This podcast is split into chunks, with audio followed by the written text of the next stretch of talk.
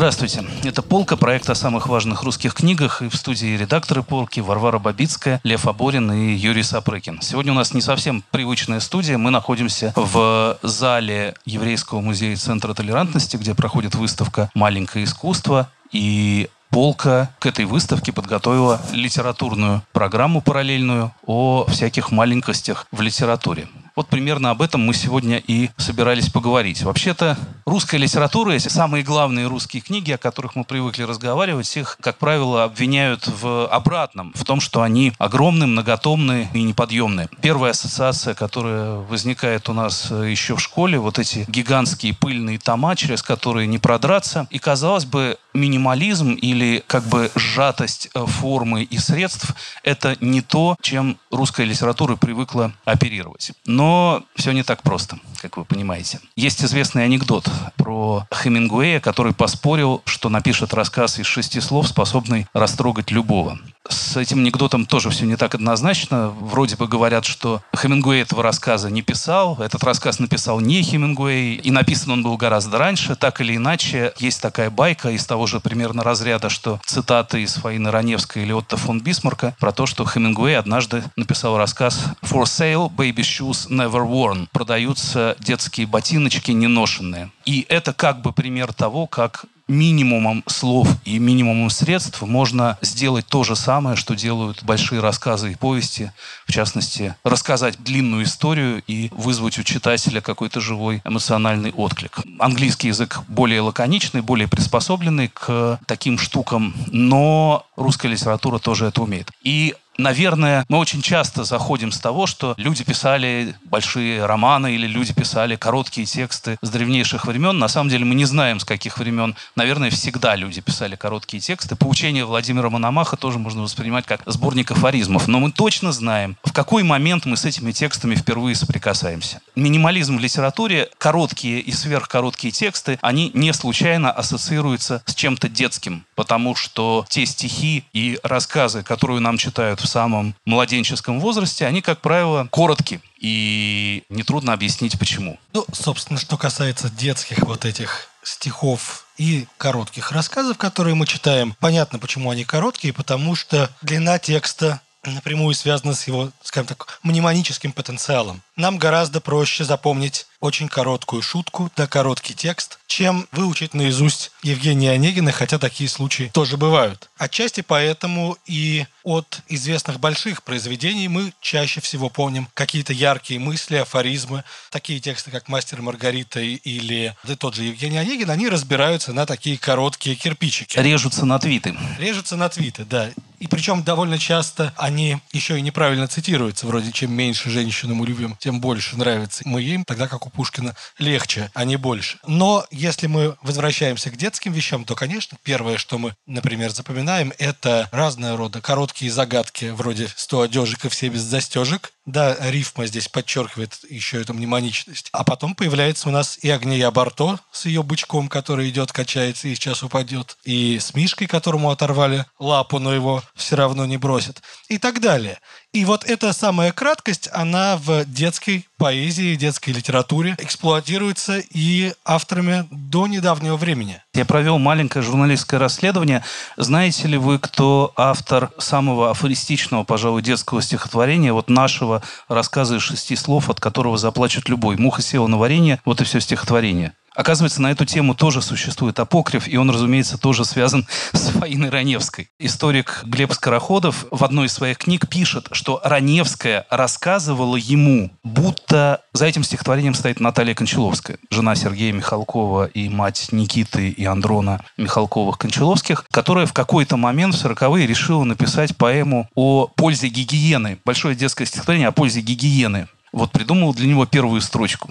Муха села на варенье. Сергей Владимирович Михалков, ее муж, немедленно закончил второй строчкой этот еще не написанный текст. Ну, тут надо сказать, что текст абсолютно традиционный получился, потому что, скажем, в английских песнях «Матушки Гусыни» мы тоже встречаем историю про трех мудрецов в одном тазу, в которые пустились по морю в грозу, будь попрочнее, старый таз длинней был бы наш рассказ. И у подражающего этим стихам Вадима Левина мы встречаем стихотворение о том, как мистер Квакли Сквайр проживал за сараем, он в кадушке обедал и спал, мистер Крякли Сквайр погулял за сараем, и с тех пор мистер Квакли пропал. Вот эти короткие трагические истории, которые можно назвать, скажем так, жанром ботиночек, да, вот эти тексты, они именно строятся по причине, вы сами понимаете, чем закончилось. Жила-была ворона и съела червяка. Прошу у вас прощения, что песня коротка, еще из английских стихотворений в переводе Григория Кружкова.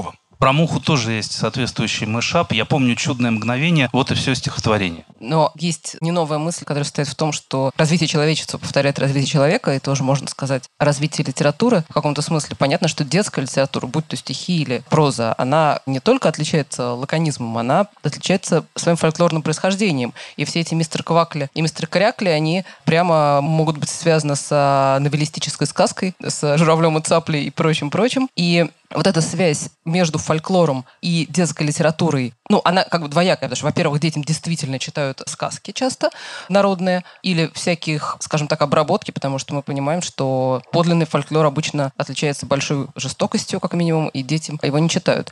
Но вот эта связь между детской литературой и фольклорной литературой в ее краткости, она работает, что любопытно, в обе стороны. Потому что, напротив, как мы, вот уже Юра приводил примеры текстов, которые мы считаем фольклорными, тогда как на самом деле они имеют автора. Иногда этого автора сложно выяснить, а иногда он известен. Например, этим отличался поэт Олег Григорьев, чьи стихи просто разошлись в народ, и многие я сама встречала таких людей, повторяли их, не зная, что у них есть автор.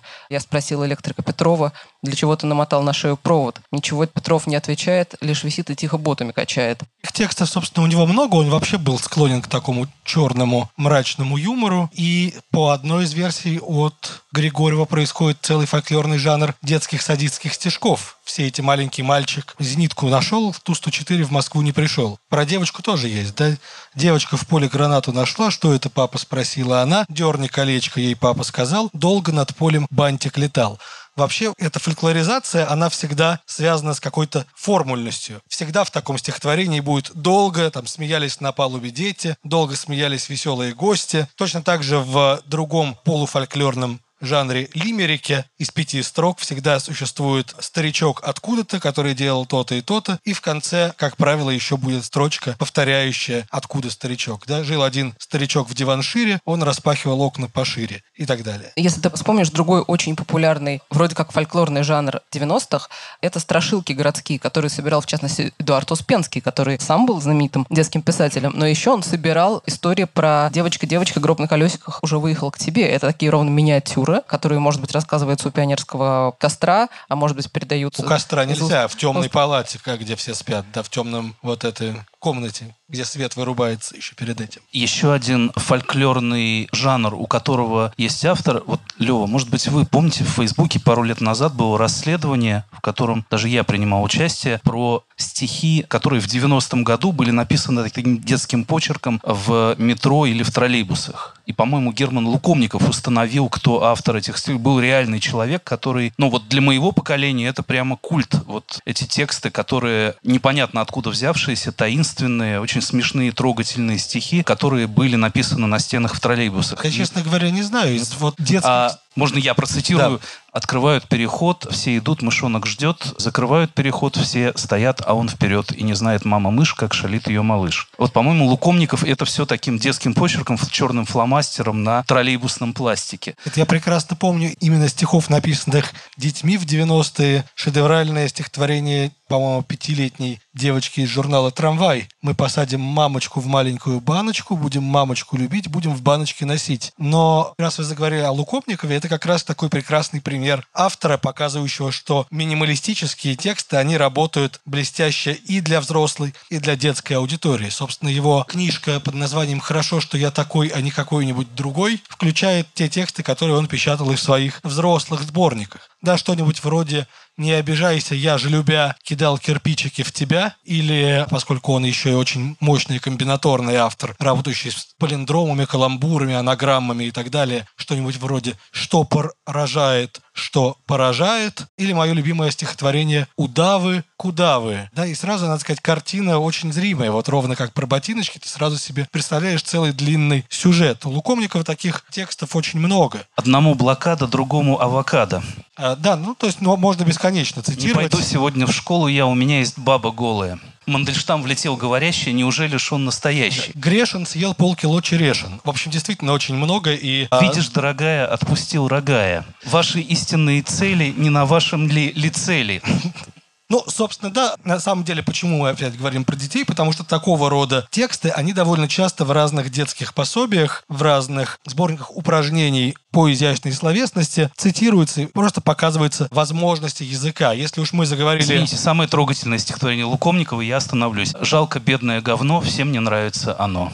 У него еще есть, извините, но это же говно, вполне универсальный такой ответ, если тебе что-то не нравится. Универсальный критический ответ. Да, ну у, у Лукомникова множество соратников, да, собственно, его главный, наверное, самый известный из старших соратников комбинаториков Дмитрий Авалиани, который был блестящим мастером анаграммы. В частности, анаграмма «Симметрия. Имя смерти», да, где первые, ну, я думаю, все понимают, что такое анаграмма, но на всякий случай, да, это жанр, в котором перестановкой букв достигается новый смысл. Из слова «симметрия» получается имя смерти. Да, из него же «демократия моет дикаря» или замечательное «апельсином опламенись». Но есть и более заковыристые, так сказать, анаграммы у современного автора Валерия Селиванова, который иногда, собственно, вот в этом своем блеске переходит границы совсем минимализма. У него бывают короткие вещи в духе «ужасно матерясь, я сажусь на метро» или «огонь чресел очень согрел», но бывают и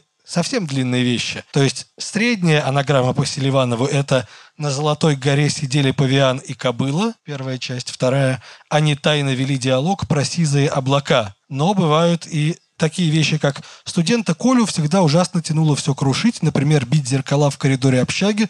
После он воцерковился и начал творить жуткое количество добрых дел. Благоустраивал храмы, готовил к изданию душеполезные книги и непременно помогал всем, чем мог, при этом увлеченно занимался наукой. Первая часть анаграммы. То есть вы понимаете, что вторая часть будет составлена из тех же букв, что и первая. Вторая часть анаграммы. Вскоре героя арестовали за порчу на улицах рекламных щитов с неприличным, на его взгляд, содержанием. Затем полностью оправдали в суде, так как учли, громил он только всем во благо. Будто бы не криминал тебе. Потом Никола женился на судье, вынесший этот приговор, и они завели огромную кучу детишек. Но при этом это а, в, рамках минималистической прозы, о которой мы сегодня поговорим, это минимализм. Да, но я хотела сказать, что все-таки, наверное, анаграммы, как и, скажем, палиндромы, нельзя отнести к литературе. Это не поэзия, Нет, но пал- это... Палиндромисты это самые страшные люди, мы знаем. Если Это вы подписаны люди. в Фейсбуке на человека, который сочиняет палиндромы, то ну, вы сразу это заметите. В вашей ленте не будет ничего, кроме палиндромов.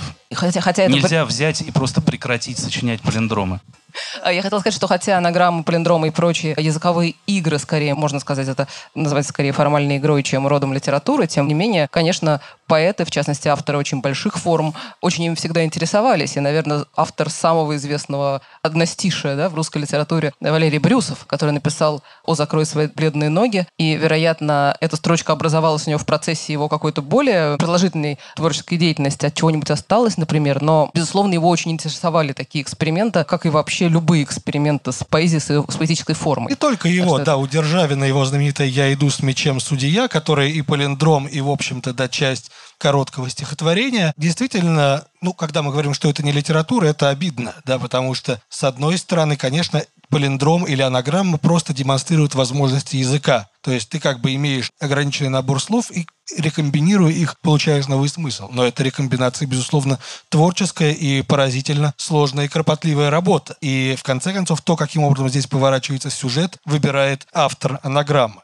Я хотел сказать, раз уж мы заговорили об одностишиях, о моностихах, то, конечно, это совсем интересная история, потому что моностих, стихотворение, состоящее из одной строки, это тоже пограничный жанр, про который тоже все время спорят. Спорят, поэзия это или нет. Существуют исследователи, которые считают, что одну строку еще нельзя считать поэзией, потому что в поэзии оно должно быть как минимум две строки должны быть с чем-то сопоставлены. Существуют люди, которые считают, что если в моностихе прочитывается какой-то очевидный поэтический размер, ну, например, там пятистопный ямб, существует такой поэт, занимающийся исключительно моностихами, Владимир Вишневский, который работает именно с пятистопным ямбом в духе «Не так я вас любил, как вы стонали» или «Как важно оборвать стихотворе». Да, это такая... Я знаю двустишие Вишневского. Ну, да. Ни на Брянщине, ни на Смоленщине я провел это лето на женщине. Это постоянный сюжет Вишневского, который... Моносюжет. Да, он, в общем, моносюжетный автор, он шутит «был отвергаем, но зато какими» и так далее.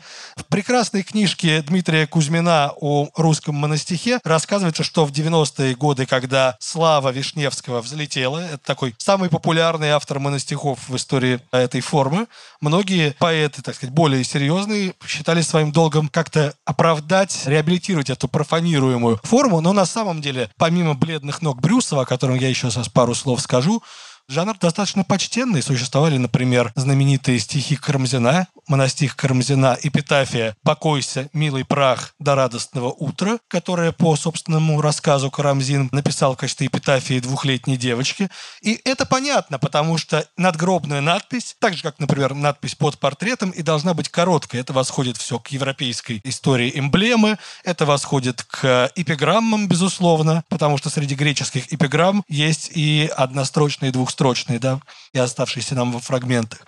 Но впоследствии жанр, конечно, развивается очень серьезно. Вот, собственно, этот брюсовский монастих о «Закрой свои бледные ноги», появившийся в 1895 году и вызвавший действительно фурор, которого не вызывал ни один монастих до этого и, пожалуй, после этого. Да, это такое стихотворение «Скандал», как рассказывает Кузьмин, судя по всему, это было начало какого-то даже не стихотворения, а перевода Брюсова, потому что в рукописях он стоит под номером 13, и рядом идут заготовки к переводам стихотворений стихотворений под другими номерами. Но Брюсов, увидев, что у него ничего не получается, решил, так сказать, присвоить эту строчку, вполне современный такой художественный жест, и создал, может быть, самое известное вообще свое стихотворение. Эти бледные ноги стали его проклятием. Их пародировали. Вот э, пародия одного из самых злых критиков в истории русской литературы Владимира Буренина звучала так. Позвольте, читателя, рекомендовать вам новое изумительное дарование поэта Митрофана Гордова-Безмордова. Поэтическое вдохновение пробудилось в господине Гордом Безмордом сразу. Счастливым поводом этого пробуждения было прочтение однострочной пьесы господина Добролюбова «Закрой свои бледные ноги». Он в подражании господину Добролюбову сочинил в одно мгновение целых три однострочных шедевра. «Оближи свои бледные пальцы», «Тихо высморкай носик лилейный» и «Не стриги никогда свои ногти» понятно, что здесь сразу... Какой-то юмор в духе нашего радио совершенно. Ну, а Буренин, собственно, бывают, и любил да. подобные рода вещи, потому что он ненавидел и символистов-декадентов, и подобного рода любые формальные эксперименты. На самого Буренина, как мы знаем, тоже есть короткая эпиграмма Дмитрия Минаева. Можем отнести ее, наверное, к минимализму, как вообще жанр эпиграммы. Бежит по Невскому собака, за ней Буренин тих и мил. Городовой смотри, однако, чтоб он ее не укусил. Ну, тут мне просто вспоминается лекция Григория Дашевского, который рассказывал об античном классическом жанре эпиграммы и о том, что такое эпиграмма. Эпиграмма — это как бы подпись под вещью, которая указывает, что перед вами. Поэтому, да, эпиграмма первоначально — это жанр очень короткий. И тут мы можем вспомнить бесконечные пушкинские эпиграммы, понимая, что Пушкин автор как небольших лирических творений, но и больших эпических произведений и прочее, и прочее. Но и в Академии наук заседает князь Дундук. Да? Шестистрочная эпиграмма, но, в общем, тоже очень короткая. Говорят, не подобает Дундуку такая честь. От чего же он заседает? От того, что жопа есть. И здесь обыгрывается и э, склонность к заседаниям, и роман Дундукова-Корсакова с Сергеем Уваровым. То есть гомофобия, да? Да, минимализм ужас способен на все. Например, если говорить про эпиграммы, то уже сильно позднее непосредственно античная форма использовалась в пародийных целях, скажем, Мандельштамом, который сочинял свои так называемые античные глупости, очень миниатюрные, как правило, тексты вроде «Лесбия, где ты была, я лежала в объятиях Морфея», «Женщина, ты солгала, в них я покоился сам». Это дистих, в общем, получается, такое двустишее, но замечательно, что и у Пушкина есть эпиграммы под вот этот античный метр. Мой любимый пример — это два стихотворения на перевод Илиады Гнедича. В первом стихотворении Пушкин говорит о Гнедиче панигерически. А, «Слышу умолкнувший звук божественной эллинской речи, старца великого тень, чую смущенной душой». Но есть параллельное стихотворение, которое уже эпиграмма А, настоящая. э, Крив был Гнедич поэт, переводчик слепого Гомера. Приложитель, да. Крив был Гнедич поэт, приложитель слепого Гомера. Боком одним с образцом схож его перевод. да. Очень злая, но очень смешная эпиграмма. У кого самые смешные эпиграммы вообще в русской истории? В общем-то, у Пушкина, мне кажется, но были и другие. От Пушкина до Валентина Гафта. Так могла бы называться история русской литературной эпиграммы. Надо сказать, что они все очень хорошо энтологизируются. Большой плюс маленьких жанров в том, что из них хорошо собираются компактные антологии. Мне кажется, что чтобы закончить с поэтической частью, можно еще вспомнить несколько популярных именно жанров авторских, таких как Гарики Игоря Губермана. Это всегда четверостишие, и у него довольно много именно таких размышлений о судьбе евреев, да, в таких иронически печально веселых в духе «За все на евреев найдется судья, за живость, за ум, за сутулость, за то, что еврейка стреляла в вождя, за то, что она промахнулась». Ну, то есть это стихотворение выстроено по образцу анекдота. Его концовка неожиданна. Или такое более абстрактное. Когда природе надоест давиться ядом и обидой, она заявит свой протест, как это было с Атлантидой. Ну и довольно уже современные интернет-жанры – это, конечно, пирожки и порошки. Пирожки, в которых все время действуют люди по имени там Олег или Илья. Илья старается скорее уравновесить зло добром. Увидел парня бьют мальчишку, красиво рядом станцевал. Эти пирожки и пирожки, не знаю, может быть, это мне всегда казалось само собой разумеющимся, а это, может, и не так. Безусловно, как мне казалось, восходило к бесконечной фольклорной серии про Гаврилу. Еще начало 20 века служил Гаврила Да, хлебопеком. это Ильфа и Петровские истории, которые писал Ляпис Трубецкой. У него действительно это похоже. Потому что это белый э, нерифмованный стих, который Да. всегда вот такой рассказывает нам какую-то новую историю про одного и того же Да, и человека. эти Гаврилы, они как бы уже действительно тоже пошли в народ от них. Прежде чем передвигаться к прозаическим жанрам и позднейшим временам, мы не упомянули еще очень важный жанр литературной миниатюры и тоже восходящий к э, древнейшим э, временам. Это афоризмы. В России были известны, безусловно, афоризмы классицистов, например, Ларош Фуко. Это был очень принятый такой классический жанр, нравоучительный. Но мне из русских афоризмов приходят в голову только афоризмы пародийные, а именно Козьма Прутков, конечно. Разного рода у него есть, собственно, всем известное изречение вроде «Если у тебя есть фонтан, заткни его, ибо надо отдохнуть и фонтану». Или у него есть специальное припоручены его литературному деду военные афоризмы, которые уже доходят до полного абсурда, потому что в них даже нет нравоучения. В них просто действительно радостное упоение формой вот этой и важным тоном, изрекающим глупость. И это, на самом деле, главная основа всего смешного в литературе. Это какое-то морализаторство по пустяку.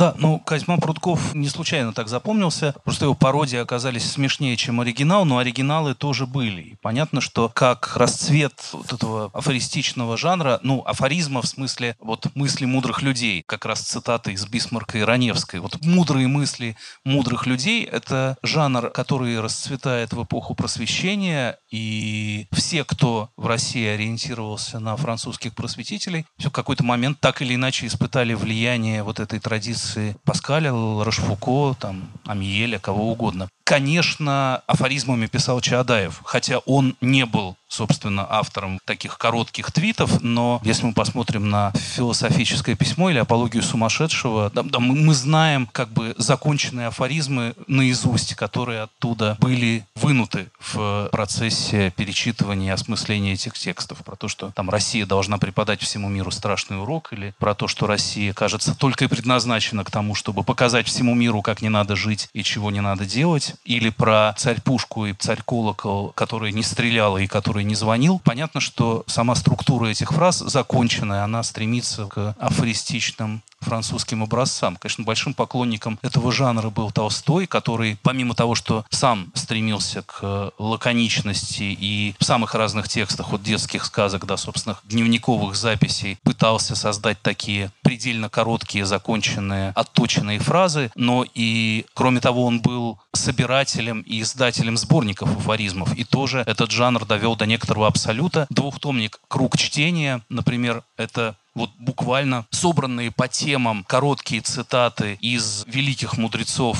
э, начиная от Будды и Заратустры или Лао Цзы, заканчивая, ну там, современниками Толстого, каждая тематическая подборка цитат соответствует каждому дню календаря. Предполагается, что вот там 1 января ты должен прочитать 7 мудрых мыслей о том, как важно отвечать на зло добром, 2 января 9 мудрых мыслей о том, как важно отдавать себя всего людям и так далее. Афоризмы самого Толстого, короткие мысли, которые принадлежат самому Толстому, он тоже в эти сборники включал на равных правах с Буддой и всеми остальными. Но да. помимо афоризмов и сборников афоризмов, Толстой создавал маленькие рассказы и не только для детей, но и для взрослых, и они имели очень прикладную цель. Вообще литературные миниатюры, они часто имеют прикладной смысл. Например, будь то эпитафия или подпись к чему-то, или рассказ Толстого, который, во-первых, в некоторых случаях они несут в себе какой-то моральный посыл. Например, вот действительно о том, как купец простил приказчика, который украл у него жилет. Потому что когда-то этот приказчик дал ему жилет, еще бедному тогда купцу, которому не в чем было жениться. Или там, может быть, просто вот э, Толстой просто объясняет, что такое гальванизация. У него есть рассказ под названием «Гальванизм», где он рассказывает про электричество и электрофизиотерапию, так сказать, по то, как Гальвани ставил эксперименты на лягушках. Я даже процитирую, потому что мне очень понравилась эта фраза фраза. Вот Гальвани решил, что все животные живы только от того, что в них электричество, и что электричество перескакивает от мозга в мясо, и от этого животные движутся. Или это могут быть просто, как подумалось мне иногда, особенно если это детский рассказ про девочку с грибами, которая выжила, несмотря на то, что она как бы должна была попасть под поезд, потому что легла между рельс. Его смысл, собственно, в том, что он интересный, и на нем можно учиться читать просто-напросто. То есть такие рассказы Толстого несут в себе дидактический смысл на нескольких уровнях. Вот просто это учебное пособие, это маленький удобный текст для чтения чтения с понятным коротким сюжетом, близким как бы детской душе. Кроме того, они еще какой-то несут нравственный смысл, который не всегда мы теперь одобряем. Вроде сидит Саша в шкапу за то, что ты трус, сидит Саша в шкапу долго за то, что ты трус. И в этом ему просто очевидно наследовал Александр Солженицын, который писал свои крохотки, так называемые. В этом и во многом другом. И в этом и во многом другом, безусловно. Это маленькие тексты, в которых он, собственно, рассказывает, как все стало скверно и не так, как должно было быть. Может быть, Юра, вы со мной не согласитесь, но мне кажется, эти тексты совсем не обаятельными в своей морализаторской прямоте, но они очень хорошо показывают вот такое дидактическое использование малой формы. Там вот я, например, на, нашла самую короткую из крохоток, наверное, где осуждает Александр Исаевич, как бы вы думали, что. Называется текст «Приступая ко дню». На восходе солнца выбежало 30 молодых на поляну. Расставились в разрядку все лицом к солнцу и стали нагибаться, приседать, кланяться, ложиться ниц, простирать руки, воздевать руки, запрокидываться с колен. И так с четверть часа. Издали можно было представить, что они молятся. Никого в наше время не удивляет, что человек каждодневно служит терпеливо и внимательно телу своему. Но оскорблены были бы, если бы так служил он своему духу. Это не молитва, это зарядка. Солженицын вообще был враг физкультуры и спорта, это известно. Не в том смысле, что сам он ими пренебрегал, а в том смысле, что считал, что вот эти все бесконечные кривляния на беговой дорожке и на тренажерах и где где-то там, в то время как можно пойти там перепилить бревно там или взборонить что-нибудь, да, это все совершенно безнравственно. Косплей вот. Толстого по полной программе. Но смотрите, мы, мне кажется, что мы выходим с вами к интересной Нет, теме. я вот вышел к интересной теме Василий Васильевич Розанов, но кажется, вы хотите увести от нее куда-то в сторону. Нет, я хотел заметить, что у нас пока что тексты ощутимо распадаются на два таких лагеря. Тексты юмористические, да, вплоть до абсурдизма, и мы об этом еще немножко поговорим, и тексты моралистические, которые восходят, видимо, к таким римским, то, что называется, экземпла, да, моралистическим анекдотам. И Толстой абсолютно, как мы понимаем, не умеет именно писать такие юмористические анекдоты. Когда у него это получается, например, у него есть среди этих текстов басня «Ученый сын», это просто пересказ известного человека о том, как студент, набравшись умных слов, наступил на грабли и сразу вспомнил, как эти грабли называются. Этот анекдот мы читали еще у Гоголя в вечерах на хуторе близ Диканьки, только гораздо смешнее. Но зато Толстой совершенно упивается именно такими морализаторскими вещами. Два человека шли вместе по дороге и несли на плечах каждый свою ношу. Один человек нес, не снимая всю дорогу, а другой все останавливался, снимал ношу и садился отдыхать. Но ему надо было всякий раз опять поднимать ношу и опять взваливать на плечи. И тот, который снимал ношу, больше устал, чем тот, который нес, не снимая. Вот Толстой моралистический. И существует еще третий мини-Толстой, и это Толстой, скажем так, импрессионистический. У него есть замечательный текст под названием море, который я, с вашего позволения, тоже прочитаю, он, как вы догадываетесь, короткий. Море широко и глубоко, конца морю не видно. В море солнце встает и в море садится. Дна моря никто не достал и не знает. Когда ветра нет, море синее и гладко. Когда подует ветер, море всколыхается и станет неровно. Подымутся по морю волны, одна волна догоняет другую, они сходятся, сталкиваются, и с них брызжет белая пена. Тогда корабли волнами кидает, как щепки. Кто на море не бывал, тот Богу не маливался. С одной стороны, произносятся очевидные вещи, с другой стороны... Очевидно, текст для крестьянских это, детей, да, которые это, не видели это, море. Это, это нивелируется тем, что это текст именно для детей, текст азбучный. Да, с третьей стороны, здесь, если мы это не читаем как текст для крестьянских детей, работает знаменитое толстовское остранение. Он нам о море рассказывает именно как будто он сам видит его в первый раз. И это уже, конечно, более похоже на тургеневские стихотворения в прозе, о которых я потом тоже хочу пару слов сказать. Да, интересно. Вот мы в предыдущем выпуске подкаста говорили про Горького, и когда Горький, чрезвычайно многословный писатель, который написал четырехтомную эпопею и то оставил незаконченной «Жизнь Клима Самгина», когда Горький начинает писать воспоминания о Толстом, он сам вдруг внезапно начинает косплеить Толстого и разговаривать его же афористичным языком. И получается текст очень не похожий на всего остального Горького, текст, который, ну там, и Шкловский, и Чуковский, и прочие мудрые современники Горького признавали лучшим из всего, что он написал. Иногда мне кажется, что я интересен ему этнографически только как представитель какого-то чуждого племени и только. Вот это единица этого текста, одна маленькая глава из подобных фраз или коротких заметок, иногда довольно скобрезных и соленых, он э, состоит. Вот всем страшно рекомендую. Прекрасная проза. Но, пожалуй, после Толстого, а может быть и перед Толстым, и поверх над всеми, конечно, главный мастер короткой прозы в России это, это Василий Васильевич Розанов. И тут мы видим уже другое совершенно обоснование, что ли, почему тексты должны быть такими короткими. Если для Толстого важно убрать все лишнее, оставить все главное, вот убрать все те украшательства, архитектурные излишества, какие-то сверхподробности, которые наросли вот в процессе, вот эти сложные культурные цветы, которые распустились на важном, по-настоящему важном содержании, то Розанов подходит к этому совершенно иначе. Нет, не нужно отсекать все второстепенное. Все второстепенное – это и есть самое важное. Не нужно писать трактат, который объяснил бы все. Розанов, как бы один из величайших философов, при этом у него есть одна подробная, связанная философская книга о понимании, которую он написал в, общем, в довольно молодом возрасте, после чего бросил он это дело. Важна сиюминутная мысль, важно вот именно случившееся со мною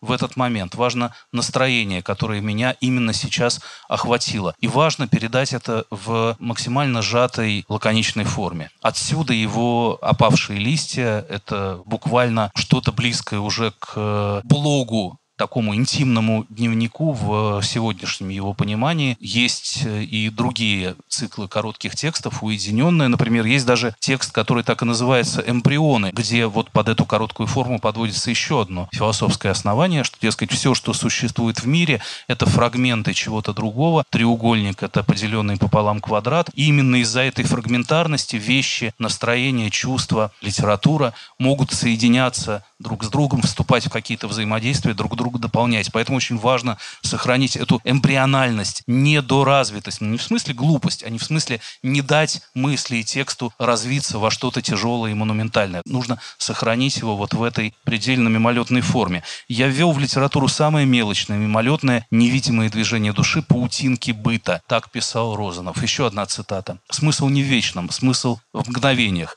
Мгновения – это вечный, Именно мгновение вечное. А вечное с большой буквы «В» – это только обстановка для них. Квартира для жильца. Мгновение – жилец. Мгновение – это я, мгновение – это солнце. Вот такое восприятие жизни, в котором действительно тебе не нужно писать четырехтомный роман, он по определению оказывается более фальшивым, более лживым, менее подлинным, чем такая на ходу сделанная запись, случайно посетившей тебя мысли. Молния сверкнула в ночи, доска осветилась, собака вздрогнула, человек задумался. Три грани бытия, которые мы напрасно усиливались бы смешивать. Вот философия, она должна выражаться таким образом. Кстати, именно цикл эмбрионы начинается с главного розановского афоризма, по крайней мере, афоризма, который вот получил вирусное распространение в последние годы, про ответ на вопрос, что делать, зимой варить варенье, летом пить чай с этим вареньем. Вот программа жизни в России. Если говорить о так называемой, как называла это Лидия Яковлевна Гинзбург, промежуточной литературе,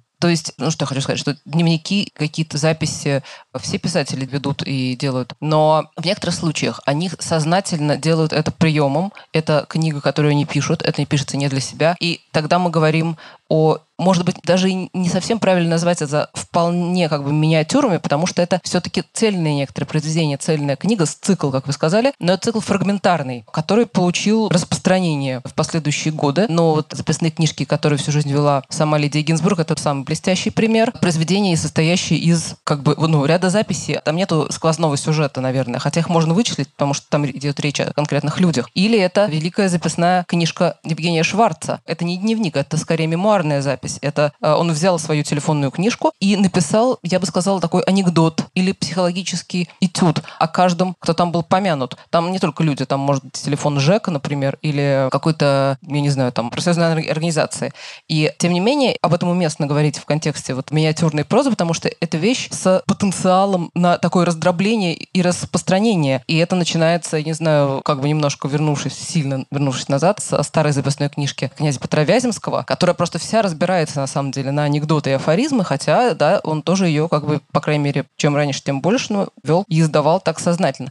Вот, но и Шварц, вот просто если открыть эту телефонную книжку и пойти по алфавиту, там первым значится режиссер Акимов, Николай Акимов, который ставил многие пьесы Шварца, и у них были хорошие рабочие отношения и так далее. И Шварц пишет о нем «Жаден до смешного в денежных делах, до чудачества. Даже понимая, что надо потратиться хотя бы на хозяйство, отдаст деньги не с вечера, а утром, когда уже пора идти на рынок». Дальше следующим номером стоит телефон художника Натана Альтмана, о котором он пишет, что напротив того, как бы в противоположность Акимова, который никогда и нигде не упустит своего, Альтман совершенно безразличен к какому-то социальному статусу, но во время эвакуации только, находясь в Молотове, сказал задумчиво. Я до сих пор не придавал значения званиям и орденам, но с тех пор, как это стало вопросом меню, знаешь, понятно, что он был, не знаю, лишен пайка или что-то в этом духе. То есть, на самом деле, там, конечно, прослеживаются какие-то истории, тем не менее, это совершенно отдельные фрагментики, которые разбираются, характеристики, и Шварц и ставит себе задачу таким образом, что я хочу описать этих людей, каждый человек исторический человек, говорит он. Они умрут, и от них ничего не останется, я хочу их описать. И мне кажется, что это очень характерное ощущение такое, что я пишу, чтобы поймать какую-то прелесть или странность, или интересность окружающих меня людей и этого круга,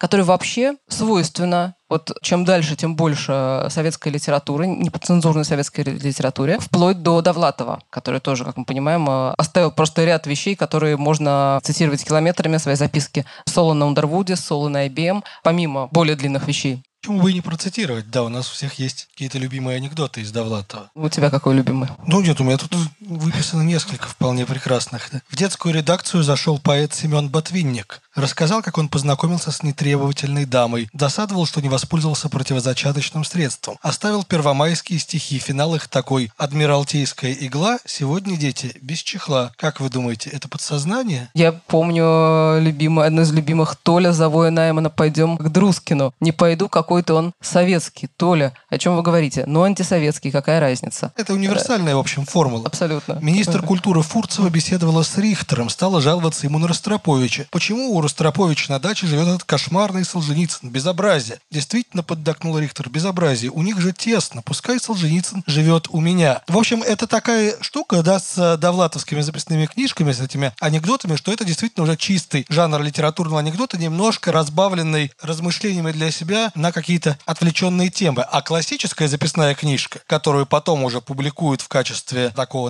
наследия, это мешанина из всего сразу. Это тоже такая типичная современная блоговая структура. У Пушкина в его записной книжке под названием Table Talk рядом его мысли в духе Гёте имел большое влияние на Байрона, Фауст тревожил воображение Чайлд Гарольда, два раза Байрон пытался бороться с великаном романтической поэзии и остался хром, как Иаков. А рядом у Пушкина анекдот о том, как Барков заспорил однажды с Сумароковым о том, кто скорее напишет оду. Барков, как мы знаем, да, поэт скобрезный, неприличный, сознательно непристойный. Барков закончил раньше и ушел, сказав, что его дело в шляпе. Сумароков догадывается, что тут какая-нибудь проказа. В самом деле видит он на полу свою шляпу и дальше Пушкин ставит три тире. Понятно, что Барков что-то нехорошее с этой шляпой сделал. А, например, в записных книжках Ильфа и Петрова, да, по большей части в записных книжках Ильфа есть и какие-то просто дорожные впечатления явно для того, чтобы потом вставить их в прозу, пижон на висках которого сверкала седина. Мне кажется, здесь ты говоришь о, собственно, рабочей записной книжке писателя, которая, конечно, везде, я знаю таких писателей, и, наверное, может быть, все они таковы, которые все время записывают где-то, уже не на манжете, но в блокноте, наблюдения, которые потом будут пущены ими в работу.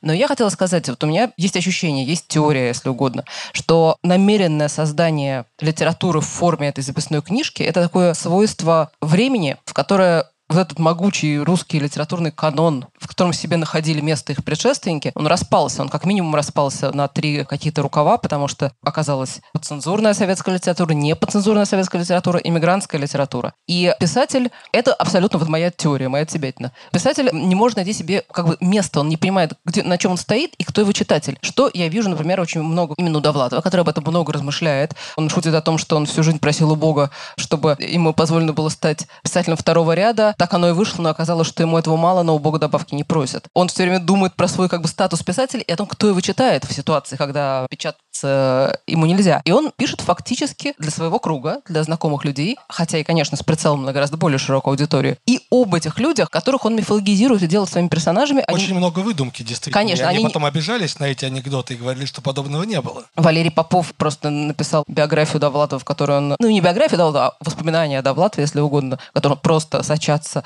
ядом. Его в каком-то смысле можно понять, никому неприятно становиться литературным персонажем, тем более, что Довлатов очень вольно обращался с этим материалом, и, скажем, он одни и те же реплики мог в несколько раз перевручать как бы разным своим знакомым. Понятно, неприятно остаться именно героем какой-то не самой приятной для тебя довлатовской истории. Я понимаю, да, о чем ты говоришь. Действительно, записная книжка бывает какая-то сознательная и вот это рабочая, но я просто хотел заметить, что именно и из рабочих записных книжек часто выходят вот эти афоризмы и какие-то короткие шутки, которые потом отдельно запоминаются. Шутка Ильфа крайне пуганных идиотов, да, она осталась только в его записной книжке. Понятно, что это была шутка по адресу названия книги Пришвина «В краю непуганных птиц».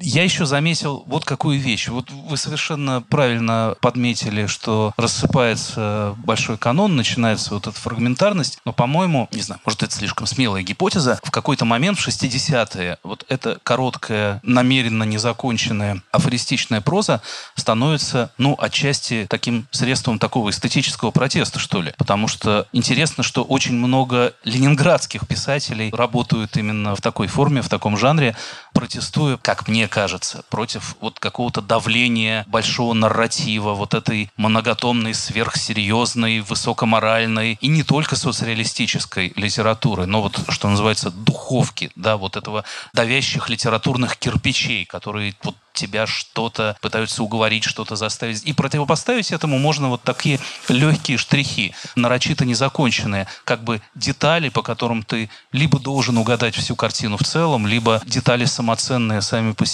которые ценнее, чем ну, какое-то масштабное батальное полотно. И да, здесь существуют и в 60-е прозаические тексты Виктора Голявкина, и Довлатов, и, и, и все что угодно. И я привел бы еще несколько текстов ленинградского поэта Леонида Виноградова, член группы УВЕК, да, Уфлент, Виноградов, Куле и Еремин, по-моему, кто-то еще, неважно человека, который писал нарочито краткие, нарочито афористические тексты. Как посмотришь на Россию с птичьего полета, так и сбросишь на Россию птичьего помета. Или вот вариация на любимого вашего Ходосевича. Я с фотопортрета волчьего билета, хитрый, как змея. Нет, не я был это. И это был не я. Или я был это, а теперь не я или текст, э, который пишется без пробелов и знаков препинания «тропинка прилипла к ботинку». Ну, то есть слова тоже прилипли к друг к другу, и само написание этой строки создает этот эффект прилипания. Напоминает монастих поэта Джефф Хант, который состоит из одного слова fishing, но все буквы I там заменены на J, и получается рыболовный крючок. Ну, то есть такой а, Графический это, прием. Да, понятно, почему ленинградский, потому что это противостояние московской столичной официальной серьезности в том числе. Это какое-то отдельное петербургское качество, вот умение уйти в сторону от какой-то сверхсерьезности, сверхмонументальности и московской душноты скажем так. И интересно еще, что вот в сфере московской душноты в 70-е происходит новый расцвет афористического жанра в официальной вполне литературе, когда появляются вот такие новые ненамеренные Козьмы Прудковы, появляются официальные советские юмористы, которые пишут как бы смешные короткие тексты, но вот такое ощущение, что именно их пародировал Прудков, или они пишут так же, как Прудков, но совершенно серьезно. Это мое устойчивое детское воспоминание. Программа «Вокруг смеха» стоит такой серьезный дядька в пиджаке и произносит какие-то глубокомысленные фразы, и так вот смотрит еще потом испытующе. Это, понимаете, не для средних умов, тут надо еще дойти. Подожду, пока вы засмеетесь, наконец. Я нашел несколько подобных афоризмов в тексте классика советского афористического жанра Эмиля Кроткого «Отрывки из ненаписанного», и он был не одинок. Спички были готовы сгореть от стыда за выпустившую их фабрику, но никак не могли зажечься. Таланта у него, О. безусловно, было не отнять. Таланта у него не было. Прислушиваться к начальству? Нет уж, увольте. И его уволили. Так, испытующий, я смотрю на вас, пока до вас дойдет, и вы досмеетесь. Подуматься. Да. И, наконец, жемчужина совершеннейшая.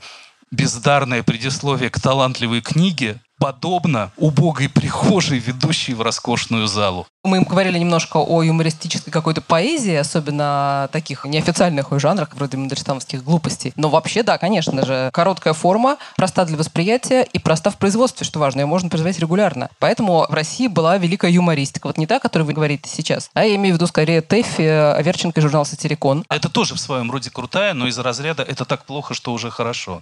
Ну, надо сказать, что сатириконовцы тоже были очень неоднородные, и когда ты все время столько пишешь, это журналистика в большей степени, чем литература. Другой вопрос, что некоторые из них были очень талантливы. В частности, например, Тэффи, но она, ее не назовешь автором уж совсем малой формы. У нее были, конечно, короткие фильетоны. Но если поизучать их архив, например, э, там был один из авторов, писавший под псевдонимом Дона Минада, сочинял, пародировал газетные объявления иммигрантские уже это было в эмиграции, которые гласили, например, мне кажется, все они в чем-то с ними мы можем отождествиться и сегодня. Ищут скромную персону средних лет, отвечать по телефону, дома нет. Например. Или имею 8 паспортов, на все готов. Ищут тихого злодея. Есть старушка, есть идея. Ну, в общем, довольно смешно. Особенно, когда почти, они подряд. Почти мне нужен труп, я выбрал вас до скорой встречи. Конечно, конечно. Но что касается вот смешного, еще одна теория. Смех всегда связан с э, представлением о норме. Он обыгрывает эту норму. Я имею в виду, что хороший юморист смотрит на все как бы с точки зрения здравого смысла. Иногда он кажется человеком недалеким или невосприимчивым, скажем, когда Аверченко ядовитейшим образом высмеивает современное искусство, то, что было в его время современным искусством, кубизм, например. На уровне он изображает рассерженного дантиста, который заказал портрет художнику, портрет своей жены, а он нарисовал ее фиолетовый и глаз на щеке. И он говорит, за что же тут платить? Вот, ну, понятно, что читателю времен Аверченко это, наверное, смешно, хотя мы понимаем, что, ну, искусство можно было трактовать и с другой точки зрения, а не только с точки зрения обывательского здравого смысла. Но понятно, что это очевидный прием для юмориста. Так вот, этот здравый смысл может отдавать ограниченности, но он действительно должен быть здрав.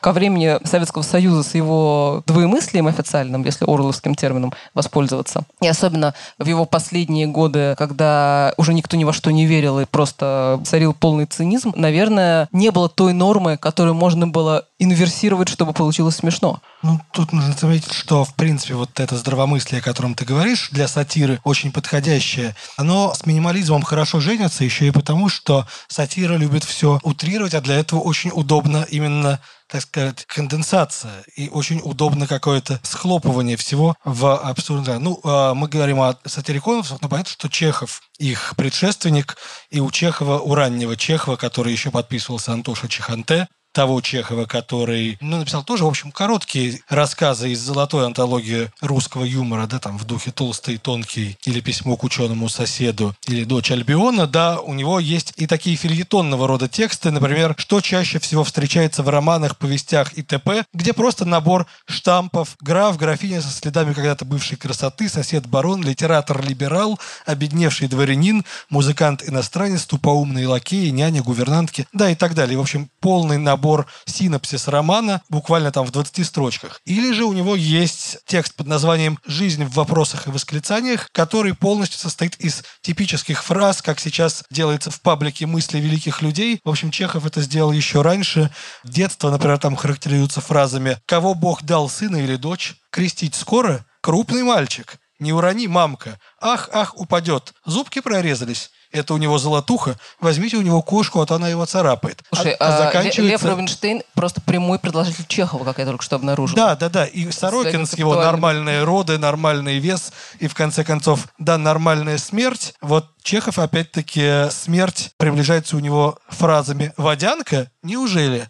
Царство небесное, родня плачет, а к ней идет траур, от него пахнет. Мир праху твоему, честный труженик». То есть это действительно Чехов, или наоборот, Чехов первый концептуалист, который берет и делает предметом изображения не сюжет, не происходящую, не историю, не умирание в этом случае, а язык как При таковой. этом это все делается языка, абсолютно языка, на голубом глазу для юмора, точно так же, как мы знаем Малевичевскому черному квадрату, предшествуют юмористические монохромные картинки, да, там про маки на Красном поле, и про битву в темной пещере и так далее. Русский... Стихотворение в прозе-то мы совсем не затронули. Про Ужас. великий могучий русский язык и про благоговение перед воробьем. А это великие тексты. Вы хотите услышать про благоговение перед воробьем, друзья мои?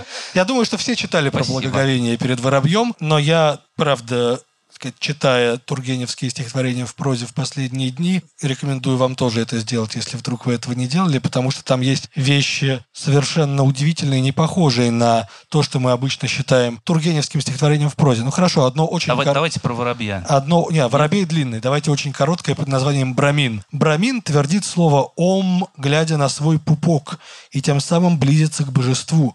Но есть ли во всем человеческом теле что-либо менее божественное, что-либо более напоминающее напоминающая связь с человеческой бренностью, чем именно этот пупок. И это не абсурдизм, потому что пупок действительно привязывает нас да, к человеческому роду. И известна, между прочим, народная легенда, что у Адама и Евы пупков не было. Потому что откуда бы им взяться? Уверен, что это так.